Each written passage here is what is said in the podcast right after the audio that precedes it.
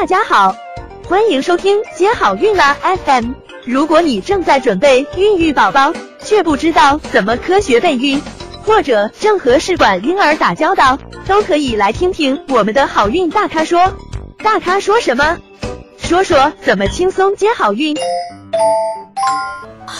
我们知道，女性的平均寿命呢，现在已经都达到八十几岁了。那么，卵巢可以工作多久呢？女人一生的卵子啊，从出生后就开始逐渐减少了。她在妈妈的肚子里的时候，也就是说，她是一个女宝宝的时候，当妈妈怀她的时候，她的卵巢的卵泡数目呢是最多的，达到了六百到七百万颗。那到出生的时候呢，只剩下一百到两百万颗了。那到后面又逐渐减少，到青春期呢，就剩下三十到四十万颗的卵泡。到三十七岁呢，已经只有二点五万颗。那到停经的时候呢，只剩下大约一千颗的卵泡了。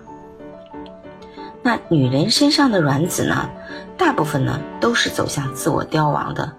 嗯真正成熟的排出呢，是青春期后，每个月发育一批卵泡，之中呢有一颗优势卵泡排出，其余的卵泡呢就闭锁了。而在四十岁以后呢，渐渐可能就会出现排卵不规则，也就是说，不是每个月都会有排卵。因此呢，女人一辈子大约四百到五百个卵子发育成熟并排卵。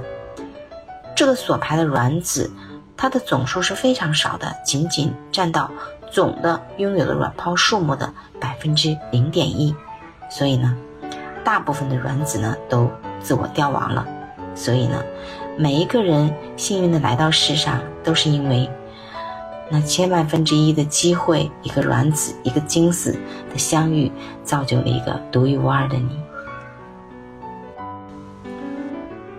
随着我们国家呢步入老龄化社会，我国女性的预期寿命已经从七十一点五岁提高了七十九岁，那预期寿命呢已经超过八十岁。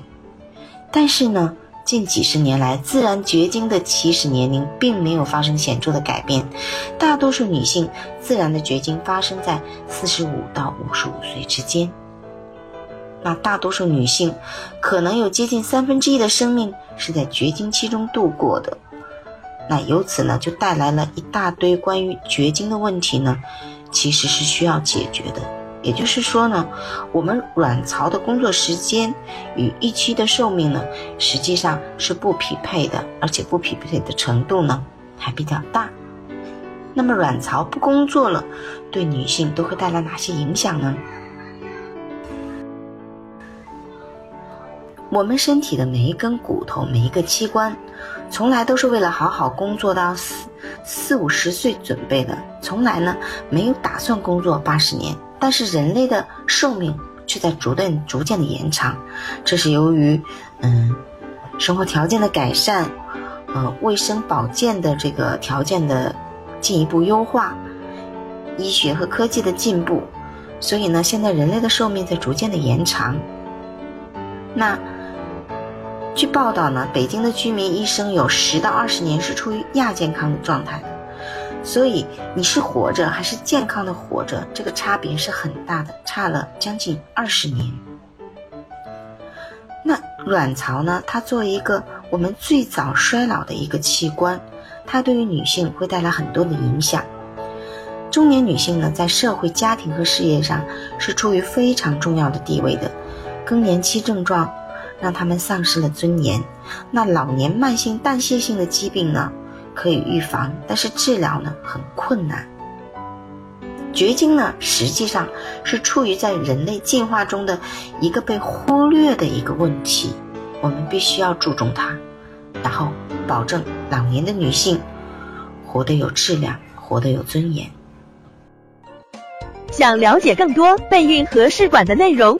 可以在微信公众号搜索“接好运”，关注我们，接好运，让怀孕更容易。